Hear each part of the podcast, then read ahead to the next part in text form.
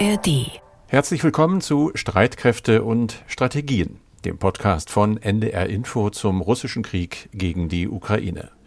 Diesen Podcast gibt es unter anderem in der ARD Audiothek. Heute ist Dienstag, der 4. Juli, und wir zeichnen diese Folge um 13 Uhr auf. Wir, das sind Julia Weigelt und Carsten Schmiester. Wir haben ja gerade die Zeit der Abschlüsse und der Abschlussfeiern an Schulen oder auch an Universitäten in vielen Ländern. Normalerweise werden da ja erst ganz festlich die Urkunden und Diplome überreicht und dann wird gefeiert. Gerne sogar ziemlich ausgelassen. In Schweden, da habe ich ja mal eine Weile gearbeitet, da ist das üblich, dass die jungen Studentinnen oder Absolventinnen und Absolventen mit weißen Käppis auf den Köpfen aufgeschmückten Ladeflächen von gemieteten Lastwagen durch die Straßen ziehen. Überall donnern die Beats der großen Lautsprecher, es gibt Feiern, es wird nicht zu knapp getrunken und wie gesagt, ganze Straßenzüge geraten außer Rand und Band. Ganz im Gegensatz dazu, sehr leise war es dagegen an dieser Universität in Kiew.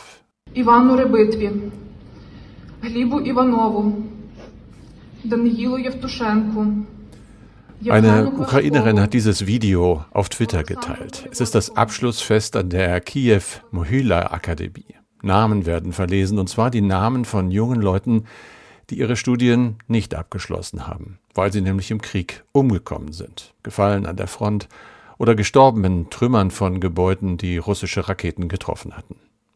Unissued Diplomas, Diplome, die nie verliehen worden sind. So hieß eine Ausstellung, die international auch an deutschen Unis gezeigt worden ist. Als Erinnerung an 36 junge Opfer, deren abrupt und grausam beendete Lebensläufe beschrieben wurden, stellvertretend für all die vielen Toten des Krieges. Männer und auch Frauen, die sich gegen den russischen Angriff zur Wehr gesetzt haben und die das auch weiterhin tun. Was leisten diese Frauen? Was erleiden sie? Wo sind sie eingesetzt? Was machen sie eigentlich? Davon hört man relativ wenig, aber es gibt im Schwerpunkt in diesem Podcast heute Informationen dazu und zwei konkrete Beispiele. Ja, Carsten, bevor wir dazu kommen, erstmal zur aktuellen Lage in der Ukraine. Was wird denn da an diesem Dienstag so berichtet? Zunächst vielleicht die Quelle ukrainisches Militär selber, die sagen, ja, wir sind weiter offensiv im Süden und im Osten des Landes und wir haben in der vergangenen Woche 37 Quadratkilometer der von Russland besetzten Gebiete zurückerobert. Rund um die Stadt Bachmut sind nach ukrainischen Angaben neun Quadratkilometer befreit worden mit heftigen Kämpfen und wie man hört auf beiden Seiten auch sehr, sehr hohen Opfern, Tote und Verwundete. An der Südfront, sagen die Ukrainer, haben wir 28 Quadratkilometer zurückerobert. Die Quelle ist dort das Verteidigungsministerium. Die Kollegen von der Tagesschau, also tagesschau.de, haben mal einen interessanten Vergleich gemacht, nämlich die Fläche, die ich eben genannt habe, entspricht etwa einem Viertel der Fläche der Stadt Augsburg. Es ist also wirklich relativ wenig und das wird mit einem sehr, sehr hohen Blutzoll bezahlt von Seiten der Ukraine, aber auch von Seiten Russlands. Es gibt mittlerweile das Eingeständnis des Verteidigungsministeriums, dass es schwierig ist, dass auch die russischen Truppen teilweise in der Offensive seien und man kann diese Angaben wie immer nicht unabhängig überprüfen. Es geht im Süden weiter mit einer ukrainischen Offensive, aber alles in allem sehr, sehr schleppend. Dazu hat das britische Verteidigungsministerium in einer aktuellen Stellungnahme berichtet, dass Russland tatsächlich die Taktik zur Verlangsamung der ukrainischen Panzergegenoffensive in der Südukraine priorisiert und verfeinert habe. Kern sei da der ganz starke Einsatz von Panzerabwehrminen durch Russland hohe Dichte von Minen in einigen Gebieten. Das sei ein Hinweis darauf, dass Russland sogar deutlich mehr Minen eingesetzt habe, als es eigentlich in seiner eigenen Militärdoktrin vorgesehen ist. Und nachdem Russland nun den ukrainischen Vormarsch verlangsamt hat, versucht es halt eben ukrainische Panzerfahrzeuge, das können also Schützenpanzer, auch Kampfpanzer sein, mit Drohnen, mit Angriffen von Kampfhubschraubern und mit Artillerie anzugreifen. Laut Verteidigungsministerium in London hat es da in der Anfangsphase der ukrainischen Gegenoffensive Erfolge gegeben für die Russen, aber die russischen Streitkräfte, so schließt diese Meldung, leiden weiterhin unter wesentlichen Schwächen und da werden zwei genannt, nämlich zum einen überlastete Einheiten, auch überdehnte Frontabschnitte und ein Mangel an Artilleriemunition. Hm, also so viel zum Verlauf der Offensive. Es gab aber auch noch einen Angriff auf die russische Hauptstadt Moskau. Was weiß man dazu, Carsten? Man weiß, dass dieser Angriff mutmaßlich war. Wir wissen also nicht genau, wer wirklich dahinter steckt, aber es gibt viele Agenturen und offizielle Stellen in Russland, die berichten, dass die russische Luftabwehr an diesem Dienstag fünf Drohnen über der Region Moskau abgeschossen habe. Das Verteidigungsministerium macht die Ukraine für den Beschuss verantwortlich. Verletzte habe es aber nicht gegeben, auch keine Schäden. Das Ministerium hat erklärt, dass es heute Morgen den Versuch des Regimes in Kiew gegeben habe und der sei vereitelt worden, einen Terrorakt mit fünf Drohnen zu verüben. Das haben wir alles schon öfter mal gehört. Es ist auch ein ziviler Flughafen, der Flughafen Vnukovo, betroffen gewesen, kurzzeitig gesperrt. Ein neuer Terrorakt, so also eine Sprecherin dieses Ministeriums. Schwere Vorwürfe gegen die Seite von Kiew. Kiew selbst bislang hat sich noch nicht geäußert. Man weiß aber ja, und darüber haben wir auch immer wieder gesprochen, dass seit Beginn der russischen Offensive in der Ukraine es immer wieder Drohnenangriffe auf russische Städte gegeben hat. In den vergangenen Monaten stellen Experten fest, dass diese Vorfälle sich häufen. Moskau liegt ja auch nur etwa 500 Kilometer von der Grenze zur Ukraine entfernt, ist also in der Reichweite dieser Drohnen. Bislang gab es allerdings nur sehr wenige dieser Angriffe, wenn sie denn überhaupt von ukrainischer Seite waren. Einige spricht dafür. Anfang Mai gab es die größten Schlagzeilen, da waren zwei Drohnen direkt über dem Kreml abgeschossen worden, also über dem Amtssitz von Putin. Damit kommen wir jetzt zum Schwerpunkt, Julia, und zwar zur Frage, wie Frauen zur Verteidigung der Ukraine beitragen. Direkt nach dem russischen Einmarsch 2022 hatte Zelensky, also der ukrainische Präsident, ja Männern zwischen 18 und 60 Jahren mit wenigen Ausnahmen die Ausreise verboten. Sie mussten also zur Verteidigung im Land bleiben, während Frauen und Kinder in Scharen geflohen sind. Manche Leute waren womöglich sogar ganz froh, eine Art in Anführungsstrichen natürliche Ordnung von angeblich schwachen Frauen, die natürlich nicht kämpfen, und starken Männern, die kämpfen müssen, wiederhergestellt zu sehen. Die Frage ist nur, stimmt das überhaupt, dieses Bild, oder ist das stark verzerrt, Julia? Du hast in den letzten Wochen dazu recherchiert und hast mit einigen beeindruckenden Ukrainerinnen gesprochen. Ja, ich habe da mehrere Interviews mit Frauen geführt und ich muss sagen, das hat mich wirklich nachhaltig beeindruckt und auch sehr berührt. Wir haben da über mehrere Stunden teilweise ja auch zusammen gelacht und manchmal auch, ein bisschen zusammen geweint. Und zwei von diesen Frauen stelle ich heute mal etwas näher vor. Ich habe mit einer Dokumentarfotografin gesprochen, unter anderem und mit einer ehrenamtlichen zivilen Sanitäterin. Wir haben ja hier bei Streitkräfte und Strategien schon häufiger mal über das Thema gesprochen, auch über ukrainische Soldatinnen ganz konkret. Und jetzt wollen wir eben mal schauen, wie sich Frauen darüber hinaus noch bei der Verteidigung ihres Landes engagieren. Aber bevor wir das machen oder bevor du das machst, kannst du trotzdem noch mal ganz kurz auf Soldatinnen eingehen, um uns auf den aktuellen Stand zu bringen. Wie hoch ist eigentlich der Anteil von Frauen in den ukrainischen Streitkräften? Nach Angaben des ukrainischen Verteidigungsministeriums vom Mai dieses Jahres hat sich die Zahl der Soldatinnen seit 2014 um das zweieinhalbfache erhöht auf aktuell so rund 43.000 Soldatinnen. Das ist ein Frauenanteil von knapp 22 Prozent. Zum Vergleich mal, in der Bundeswehr sind wir bei 13 Prozent aktuell. Und von diesen ukrainischen Soldatinnen werden demnach um die 5000 direkt an der Frontlinie eingesetzt. Und dieses Recht, als Soldatin wirklich ihr Land verteidigen zu dürfen, das mussten sich die Ukrainerinnen, übrigens genauso wie die deutschen Frauen, erstmal erstreiten. In der Ukraine hat da geholfen die Studie Invisible Battalion, also unsichtbares Bataillon von der Stiftung Ukrainian Women's Fund von 2016. Die hat ganz schön Schlagzeilen gemacht. Die hat nämlich aufgedeckt, dass Frauen bis dato laut Gesetz eigentlich nur solche Sachen machen durften wie Kochen, Putzen, Buchhaltung, aber trotzdem eingesetzt wurden als Scharfschützin, Granatwerferbedienerin, Aufklärungssoldatinnen und auch Artilleristinnen im Krieg im Donbass. Und die Folge war eben, dass die meisten dieser Frauen keine sozialen oder militärischen Vergünstigungen bekommen haben, auch keine militärischen Auszeichnungen, sie hatten keinen Zugang zu sozialem Status oder Karrieremöglichkeiten in den Streitkräften. Und es brauchte eben erst diesen gesellschaftlichen Druck, auch durch diese Studie, dass das ukrainische Verteidigungsministerium äh, die Streitkräfte geöffnet hat in 63 weiteren Einsatzfeldern für Frauen und jetzt können sie auch offiziell Scharfschützen sein. Okay, soviel mal zu den Soldatinnen.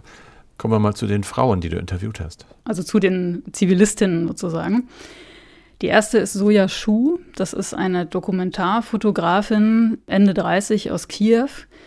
Und sie hat das Erste, was sie mir erstmal gesagt hat, war, wir leben ja mit dieser Angst und Gefahr schon seit 2014. Ne? Also, dass sie nochmal gesagt hat, der Krieg hat nicht erst im vergangenen Jahr angefangen. 2014 war ja die Annexion der Krim und auch der Krieg in der Ostukraine. Soja Schuh sagt, äh, manche Menschen hatten einfach nicht diesen Luxus, darüber nicht nachdenken zu müssen. Deswegen hat sie schon 2019 äh, ihr Projekt gestartet, After Captivity, also nach der Gefangenschaft. Für das hat sie Fotos gemacht und führt auch Interviews mit ehemaligen Gefangenen aus diesen russisch besetzten Gebieten. Und mal zur Einordnung, nach Angaben des Zentrums für bürgerliche Freiheiten in Kiew wurden allein seit Februar letzten Jahres Zehntausende Menschen vermisst gemeldet. Zusätzlich zu denjenigen, die ja eben nach 2014 schon gesucht wurden. Und viele von diesen, die dann freigelassen wurden, die haben eben körperliche und auch psychische Folter erlebt, sagt Sojaschuh. Eines der Bilder, die ich gemacht habe, zeigt ein eingraviertes Hakenkreuz auf dem Rücken eines Zivilisten aus Donetsk, der 2014 wegen seiner pro-ukrainischen Haltung in Gefangenschaft genommen wurde, die er auch in den sozialen Medien geteilt hat. Und die russischen Besatzer nahmen ihn gefangen und ritzten ihm ein riesiges Hakenkreuz auf seinen gesamten Rücken. Außerdem haben sie ihm zwei Fingernägel herausgerissen. Jetzt muss er mit dieser Hakenkreuznarbe leben.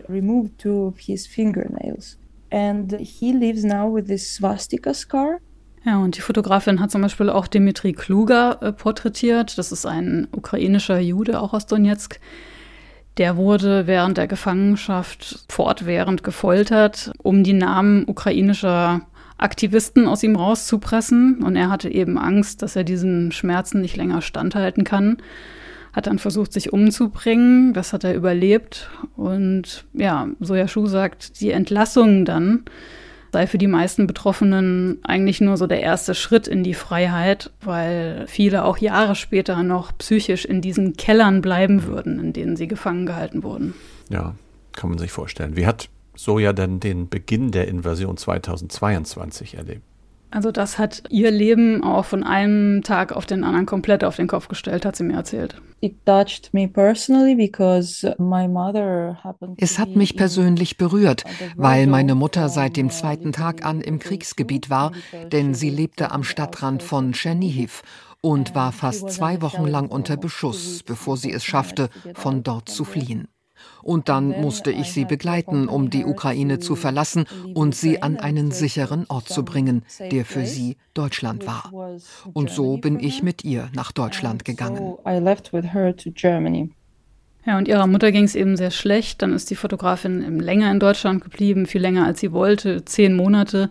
Im Februar ist sie dann zurück nach Kiew gekommen und sie hat mir auch nochmal ganz klar gesagt, wenn sie nicht ihrer Mutter hätte helfen müssen, wäre sie auf jeden Fall geblieben, wäre nicht geflüchtet. Sie empfindet es als ihre Pflicht, eben den Krieg und auch die Kriegsverbrechen zu dokumentieren. Einerseits und andererseits wollte sie auch ihre Heimat nicht verlieren. Ähm, da hat sie mir noch die Geschichte erzählt von einer Frau aus Donetsk, die sie auch fotografiert hat. Und diese Frau hat ihr so eine Figur von so einem kleinen Glasschweinchen gezeigt. Und das sei das Einzige gewesen, was noch von ihrem Haus in Donetsk übrig geblieben sei. Und Soja Schuh hat mir gesagt, sie hat schon damals viel Mitgefühl für sie empfunden. Aber als ich selbst zum Flüchtling wurde und mit nur einer Tasche floh, mit meinen Festplatten, alten Familienfotos und etwas Kleidung, habe ich die Frau erst so richtig verstanden. Ein Flüchtling zu sein ist eine sehr schlimme Erfahrung. Man ist in Sicherheit, aber seine Heimat zu verlieren ist schrecklich, weil es eine Art Fundament für die eigene Stabilität ist is terrible because this is some kind of foundation of your own stability.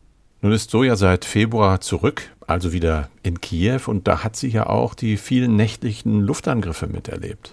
Ja, sie wohnt da in einem Hochhaus im zwölften Stock und ist dann anfangs noch häufig in die Metro geflüchtet, als es diese Luftangriffe gab. Dann hat sie auch irgendwann angefangen, in ihrem Flur zu schlafen.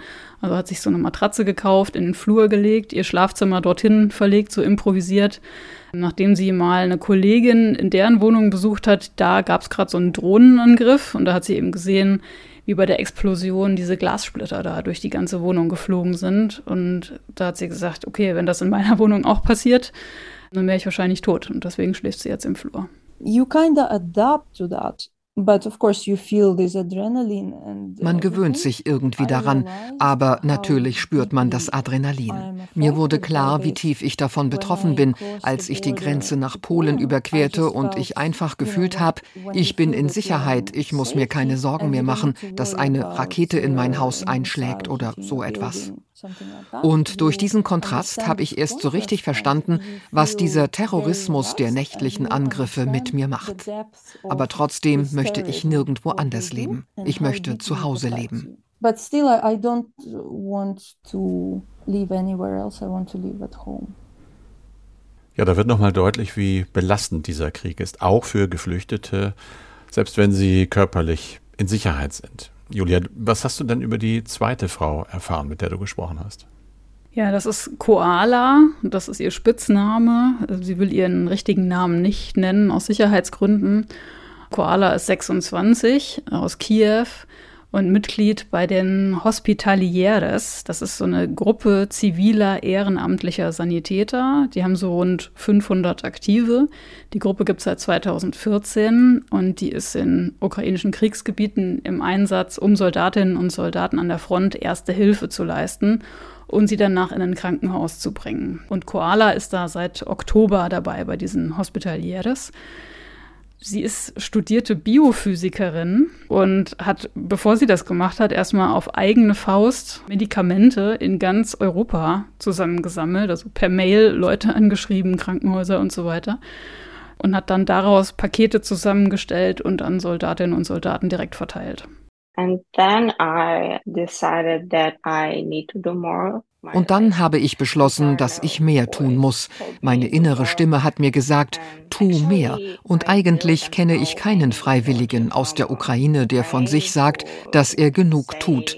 Das wird dir wirklich niemand sagen. Ja, und dann hat sich eben dieser Gruppe angeschlossen. Weil es ihr eben wichtig ist, beizutragen. Aber du hast ja gesagt, das ist eine ehrenamtliche Organisation. Wovon lebt Koala dann?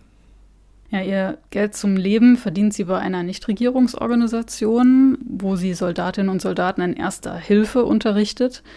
Und als ehrenamtliche Sanitäterin engagiert sie sich dann eben immer im Wechsel damit. Und wenn sie bei den Hospitalieres ist, da gibt es so zwei Rollen, also zwei Aufgaben, wenn man so will. Die einen holen verwundete Soldatinnen und Soldaten direkt von der Front ab, also binden Wunden ab, damit die Betroffenen nicht auf dem Weg ins Krankenhaus verbluten. Und diese ja, First Responder bringen dann die Verletzten zu Sammelpunkten, so ein paar Kilometer hinter der Frontlinie. Und da werden sie dann eben von besser ausgebildetem medizinischen Personal mit mehr Fachwissen, mehr Equipment in Empfang genommen, hat mir Koala erklärt. Dann setzen wir mit medizinischem Personal die Evakuierung zu einem Stabilisierungspunkt oder einem Krankenhaus in Dnipro oder irgendwo in der Nähe der Frontlinie fort. Die Evakuierung erfolgt stufenweise, weil wir nicht genügend Sanitäter an der Front haben, also müssen wir die Ärztinnen und Ärzte in Sicherheit bringen.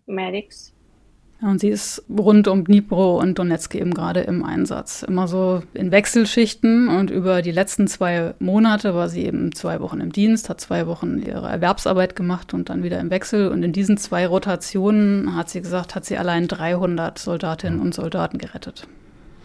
Wie laufen diese Fahrten dann ab?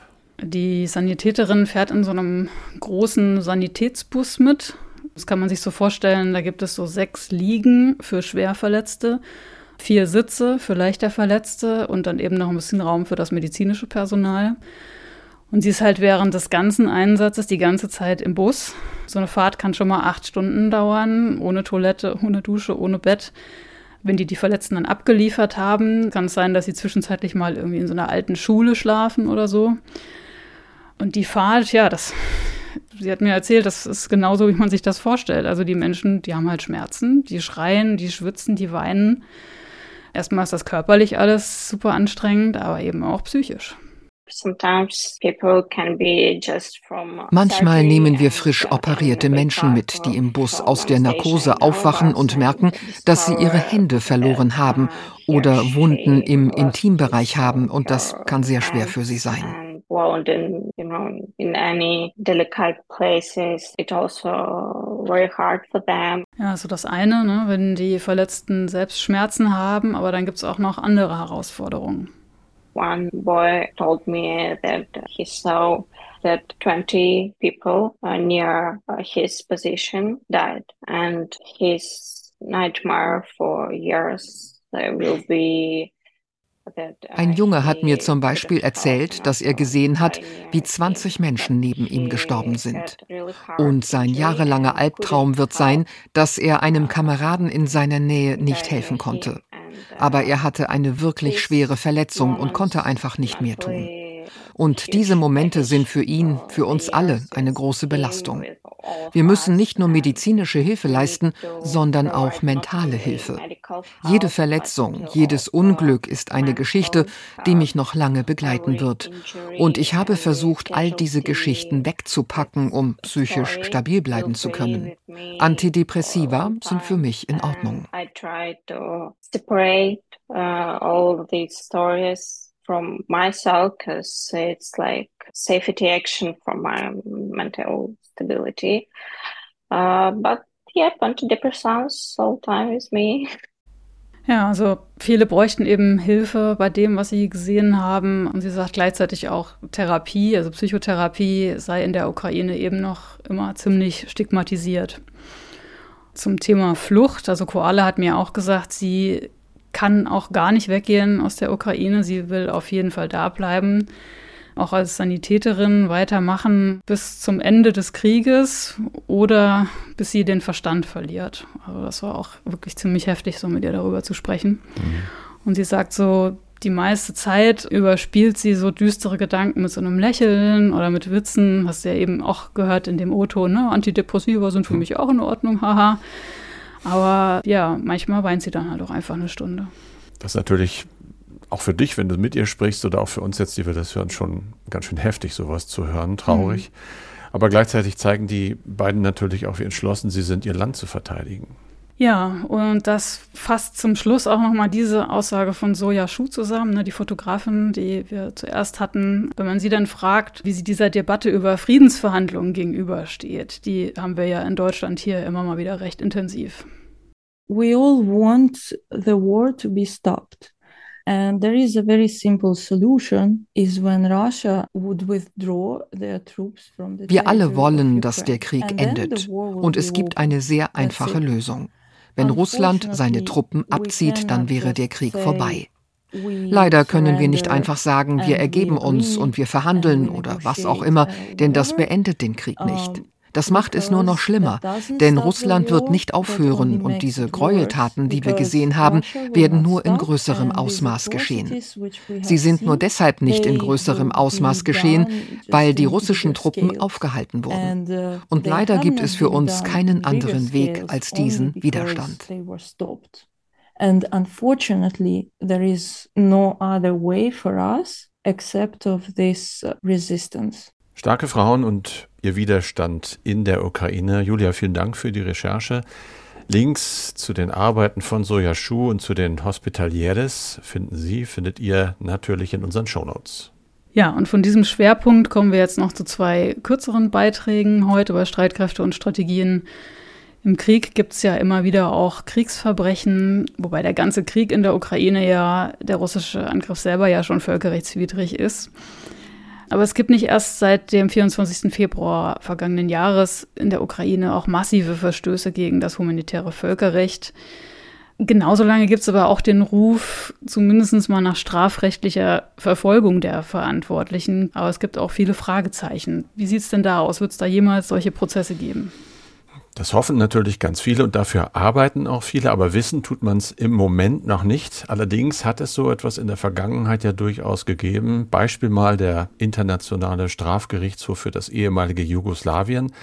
Das war ein von 1993 bis 2017 existierender sozusagen Ad-hoc-Strafgerichtshof mit Sitz im niederländischen Den Haag.